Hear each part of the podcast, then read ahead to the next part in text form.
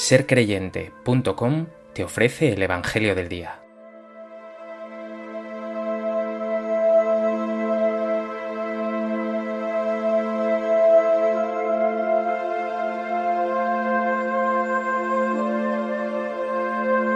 Del Evangelio de Lucas.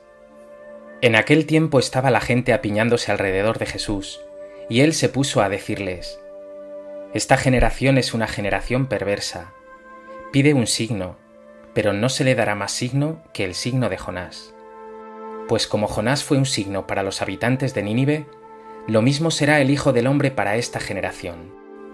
La reina del sur se levantará en el juicio contra los hombres de esta generación y hará que los condenen, porque ella vino desde los confines de la tierra para escuchar la sabiduría de Salomón, y aquí hay uno que es más que Salomón. Los hombres de Nínive se alzarán en el juicio contra esta generación y harán que la condenen, porque ellos se convirtieron con la proclamación de Jonás, y aquí hay uno que es más que Jonás.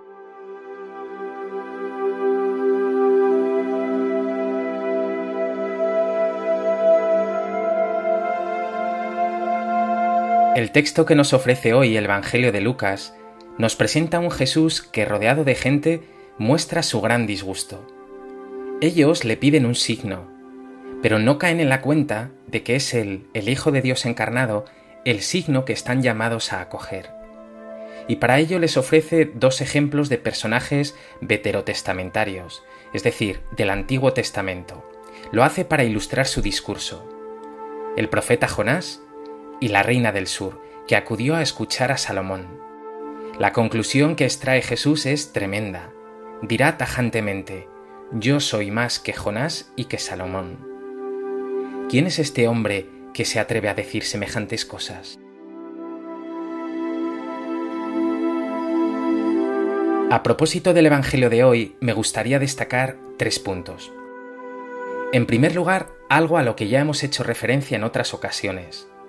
La gente pide a Jesús signos, milagros, hechos prodigiosos. Muchos habían sido testigos de las maravillas que había obrado Jesús en otros lugares, y quieren verlo con sus propios ojos. Esta búsqueda insana de la gente le perseguirá toda su vida pública, hasta el último momento, en que nos dice el Evangelio que el mismo Herodes se puso muy contento de ver a Jesús porque esperaba verle hacer algún milagro. Sin embargo, Jesús insiste en diversas ocasiones que la clave no está en lo prodigioso, los milagros son solo signos, flechas, indicadores de algo mayor. Quedarse en los meros signos es perderse lo más importante.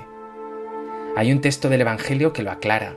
Dice Jesús a los fariseos, el reino de Dios no vendrá escrutando signos, portentosamente, aparatosamente.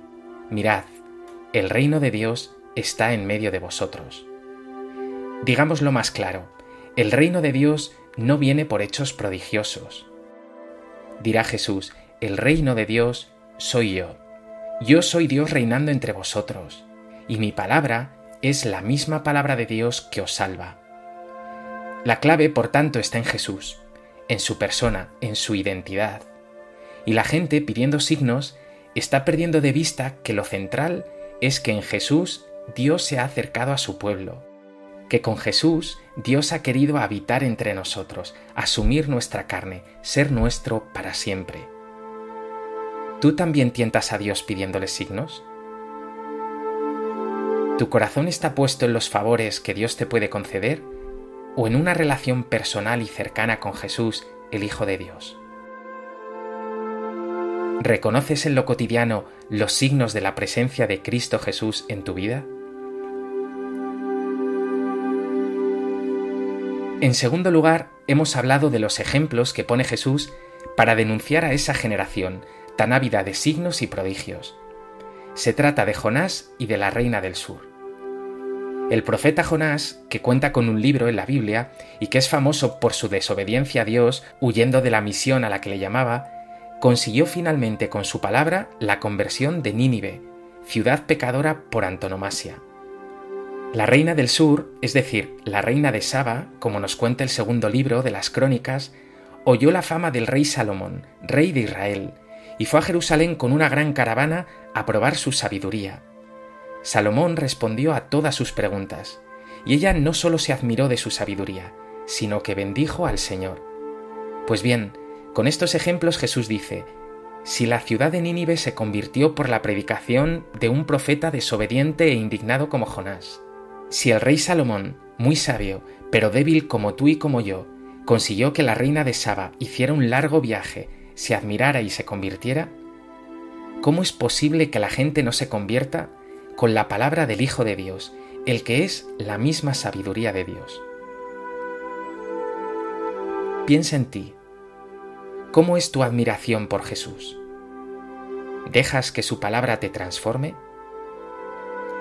¿En quién tienes puesta tu admiración y confianza? ¿En las superestrellas de este mundo o en Jesús el Cristo, el Señor? En tercer lugar, estas palabras de denuncia de Jesús no son sólo una parábola o un par de imágenes más, porque de lo que se habla es de la identidad de Jesús. ¿Quién es este hombre que a lo largo del Evangelio se atribuye a sí mismo ser más que Jonás, más incluso que Salomón, porque los judíos tenían una veneración enorme, o como dirá en otro lugar, más que el sábado y que la ley. Jesús no es un hombre más, ni un sabio más, ni siquiera el más sabio que haya habido jamás. Él es el Mesías esperado, el mismo Hijo de Dios lleno de bondad, de verdad, de belleza y de sabiduría. En Jesús se esclarece el misterio del ser humano.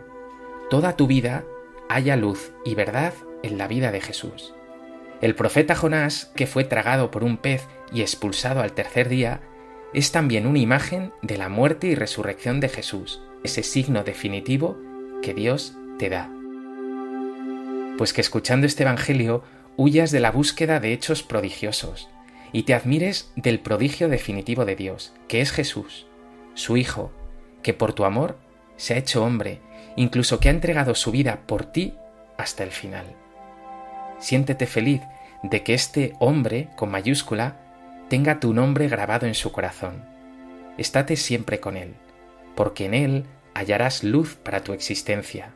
En él está todo el amor, toda la verdad, toda la vida.